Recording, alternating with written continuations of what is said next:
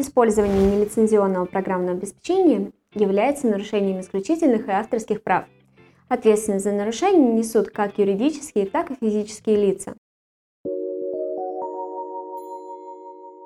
Даже в том случае, что вы не знали, что используете такую программу, к примеру, к вам пришел частный программист и установил антивирус или другую необходимую вам программу, не оповестив вас о том, что данный продукт не является лицензионным, и установил ее вам, получается незаконно.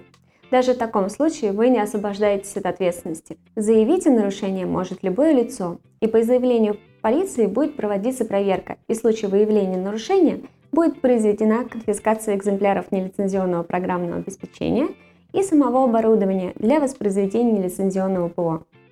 За нарушение авторских и исключительных прав лица несут ответственность как административную, так и уголовную. За нарушение таких прав предусмотрены различные штрафы. За административное нарушение штраф для граждан от 1500 до 2000 рублей, для должностных лиц от 10 тысяч до 20 тысяч рублей, для юридических лиц от 30 тысяч до 40 тысяч рублей. В случае, если сумма ущерба составляет более 50 тысяч рублей, при доказательстве преступления наступает уголовная ответственность и наложение штрафа в размере до 200 тысяч рублей или в размере заработной платы и дохода до 18 месяцев, либо обязательные работы на срок от 180 до 240 часов, либо лишение свободы на срок до 2 лет.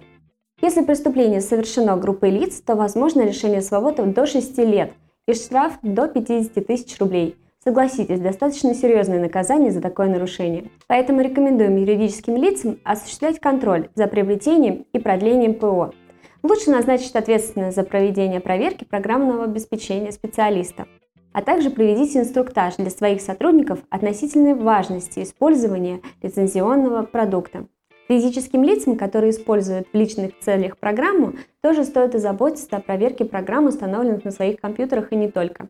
Используйте только лицензионное программное обеспечение и не нарушайте ничьи права. Если у вас есть вопросы, можете обращаться в нашу компанию Ервиста. Мы вам поможем.